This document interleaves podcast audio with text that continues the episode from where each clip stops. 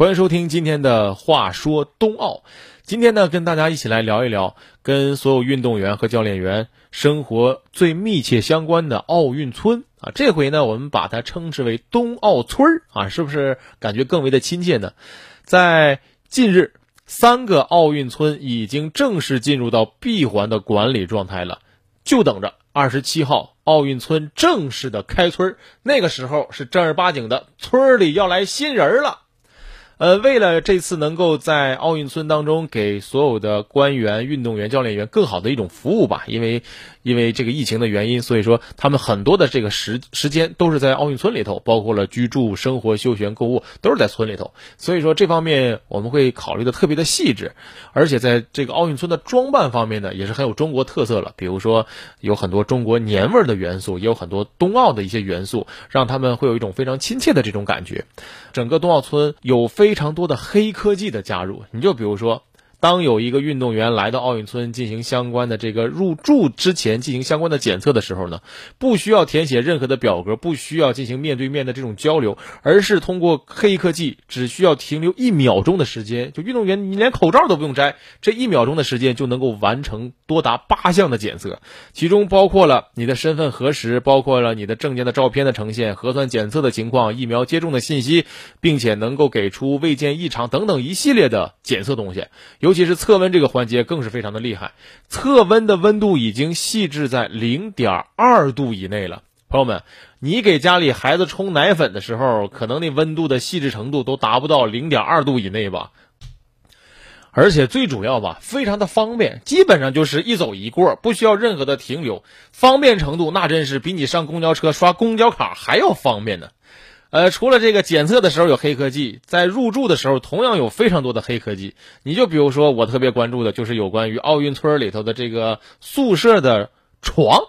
有人说这床它能？黑科技到哪儿？哎，这床可不是一般的床。首先，这个床它是采用记忆棉，这只是非常非常简单的一个科技。更为厉害的科技在哪儿呢？这个床功能相当之多。首先，它有遥控器，遥控器可以调整床垫的各种姿势，比如说你可以成为坐姿，你可以把脚抬起来，中间你可以进行凸起等等一系列。我这这已经不是一个普通的床垫子了，它已经几乎变成一个变形金刚，随便的变身了。而且这个床垫子还有什么？呃，闹钟的功能，还有零压力的功能，还有按摩的功能，还有传感器的功能。朋友们，就是工作人员这么介绍的，说哪怕是一根羽毛掉到这个床垫子上面，这个床垫子都能够感知得到。过去呢，我们老说形容这个人胆小，说哎呀，这树叶掉了都怕砸到脑袋上。看来这句话形容这个床垫一点都不为过，而且特别的贴切。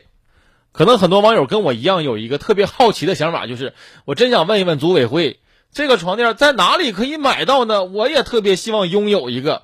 而且有这么优秀的一个床垫，相信所有的运动员和官员们再也不用担心在东京奥运会上出现的那种情况了，再也不用睡纸床了，不用担心是不是我打个喷嚏这床都能哈，再也不用哪怕我睡在地上打地铺，我也不愿意睡那纸床垫了。来到我们北京冬奥村睡觉，那就是一个词形容啥呀？沾枕头就着啊！而且在这个床垫上面啊。还专门给每个运动员和教练员准备了一个绣有北京冬奥的这样的一个特别的抱枕。当然，这不是一个简单的抱枕，因为啥呢？因为这个抱枕你把它打开之后，从里面能够变出来一个毯子，毯子上面也绣有这个冬奥会的这样的一个吉祥物，也是有纪念意义的。最主要的是，当大家参加完冬奥会，这个毯子和这个抱枕，你可以拿回家做一个纪念啊，有意义的这样的一个抱枕。所以说，咱冬奥村真是特别的讲究，特别地道。因为你想一想，过去你住酒店，不管你花多少钱，哪怕住的是五星级酒店，能从酒店带走的只有牙刷和一次性拖鞋。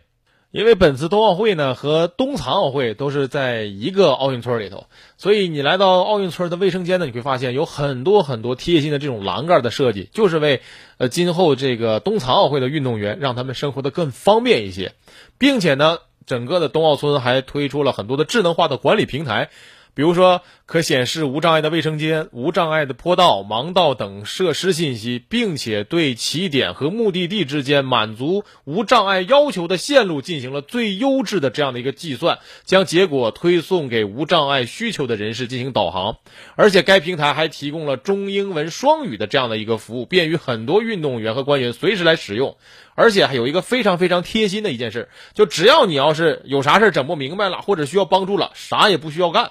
这时候干啥呢？直接需要对着您这个胸牌进行呼叫就 OK 了。我们的奥运村的工作人员第一时间就会出现在您的面前，帮助您来解决问题。这样一来，就实施类似于一种这种网格化啊，就类似于咱啥呢？就是咱社区这种网格化的管理，哎，直接引入到奥运村来进行管理了，而且是无死角、全方位的全覆盖式的服务，非常非常之高的效率。所以说，科技赋能冬奥绝对不只是一句口号。而是在技术加持与冬奥之间进行了无缝衔接。相信在黑科技的助力之下，所有来参加冬奥的运动员和官员一定会觉得不虚此行。